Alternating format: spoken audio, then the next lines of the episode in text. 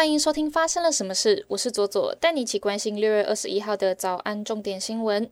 指挥中心昨天宣布新增三万五千五百九十六例新冠肺炎本土病例，一百四十四例死亡病例，也创下了五月五号以来的最低新增个案数。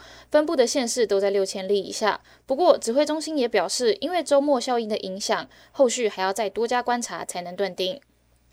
刘云如在 WTT 挑战赛男单决赛一路压制，以局数四比零横扫打法凶狠的中国十九岁新星向鹏，强势赢得冠军，以及对向鹏的对战首胜，也替四强落败的庄智渊复仇成功。彰化好修理一户叶家三兄弟，生活贫苦，三餐不济，个个骨瘦如柴，甚至身体虚弱到跌坐地方站不起来。而议员赖清美及里长陈信义十七日前往探视时，经见老大爷接续老二服下大量的药物之后意识不清，紧急送医。但不幸的消息传出，三兄弟当中的老大离世消息，详细的死因仍待查清。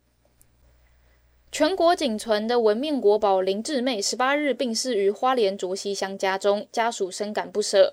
文面是泰雅族、泰鲁格族、赛德克族的文化传统，代表着荣誉与责任的象征。记录文面长者超过二十年的田贵时提到，这是最后一次送别文面耆老，对他来说是历史任务的结束。他说。文面国宝现在已经是尾声了，告了一个段落。我本人在台湾已经收集到了将近三百个文面老人，大概一百多位的故事。未来文面就可能只是一个祭典了。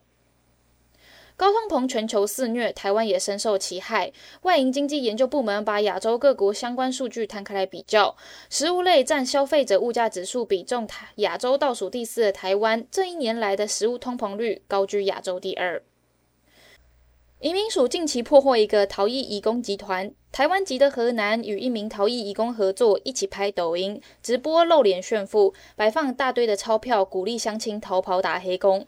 只要愿意，就由河南开白牌的计程车进行一条龙的服务，从逃跑接送、帮找工作都会安排。河南这两年来，光靠着抽佣就进账了五百多万元，可见有多少移工逃跑。国际方面，比特币昨日上午一度下挫四点八趴，来到了一万九千六百一十八点一一美元，再失两万美元大关。比特币已经相较去年十一月创下历史新高时，崩跌逾七十 percent。而去年底登上中国首富的全球最大加密货币交易所币安的创办人赵长鹏，身家在同一期间惨崩了八十九 percent。近年来，随着尊重多元文化风潮，改称变性者为跨性别者，也在许多的专业领域上面逐渐摆脱歧视，其中也包含了体育赛事。但是，相较其他领域，一旦涉及了胜负以及公平性，却让跨性别的选手的参赛权屡屡受到了外界的质疑。国际泳总日前宣布，除非选手能够证明没有经历男性青春期的变化，否则一律禁止跨性别选手挑战女性项目。近年来，有数十所西方大学因为怀疑孔子学院是北京的宣传机器而关闭孔子学院，像是瑞典和丹麦。日前，德国教育部长接受专访时也表示，反对中国对于教学和研究有直接的影响。哈根达斯昨天宣布，进口香草冰淇淋验出了极微量的残留农药，已经在第一个时间封仓，停止出货并自主下架。即日起也提供消费者免费退货退款，请有消费的朋友多加注意。接下来我们来聊聊今天的发生了什么事。今天要聊的主题是取消文化对于笑话的影响。先前威尔史密斯在呃奥斯卡挥出了惊天动地的一巴掌哦，在之后的脱口秀场合也开始人人自危。在二零二二年初的 Netflix 脱口秀的表演当中，也有许多脱口秀在开场的时候就警告观众跟提醒我们演讲者的安危。让许多的演讲者不敢做出冒险的尝试。不过，讲笑话一定要冒犯到别人吗？我们今天就来聊聊这个主题哦。我们可以先来看看，呃，哲学家朱家安的看法。他之前在去年十月的直播中就有讲到这件事情。他认为笑点这件事情不可能完全不冒犯人，重点是在这个笑话当中冒犯的是哪些人。一个普通笑话里面。呃，普通无聊笑话里面冒犯可能嘲笑跑得慢的人，在跟在笑话中利用女性情绪化来取笑女性，或是用体型来取笑胖子，这个冒犯的程度是截然不同的。虽然冒犯人这件事情不是什么大不了的事，因为身为台湾人的存在就很有可能会冒犯到中国人，或是支持同性婚姻就很有可能会冒犯到保守的基督教徒。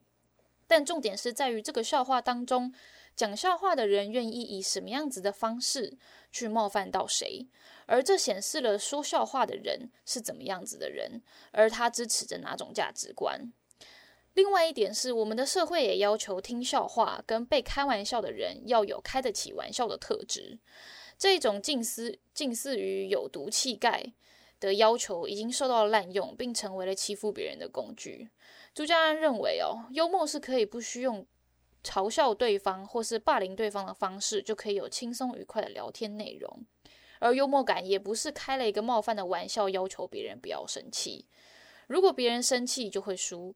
这个社会对于要开得起玩笑的要求，如果做不到，就是个性的缺陷或是错误，是没有幽默感。对于追求更通用与不冒犯弱势群体的笑话，是一种更高技巧的探索。朱家安认为，这不是限缩言论自由。前两天饰演豆豆先生而闻名的演员 Rowan 也接受了采访哦，谈到对于开玩笑的想法。他认为哦，喜剧的工作就是冒犯，或者说具有冒犯的潜力，而这是没有办法排除的。他认为每一个笑话都会有受害者，这就是笑话的定义。笑话定义就是把某人、某一件事情或某个想法演绎的荒谬可笑。但是要注重的事情是，笑话允许攻击的目标应该不只是权威而已。他认为哦，如果一个非常自以为是、傲慢、好斗、自满的人碰巧处于社会底层，那该要怎么办呢？他们并不是每一个人都存在在君主体制当中啊，或是议会当中。在被认为处在社会底层的人群当中，有许多很自鸣得意也自我满足的人哦。罗文认为这一些人也值得被喜剧注意。他认为，在一个适当的自由社会，应该要被允许对一切的事物开玩笑。以上这两位都点出了笑话没有办法避免的去冒犯别人，但是可以选择愿意冒犯的对象，以及愿意拿来揶揄的对象与价值观。我们期待喜剧圈可以有更加有个人价值追求的高品质喜剧。以上就是今天的发生了什么事。我是左左，我们明天见。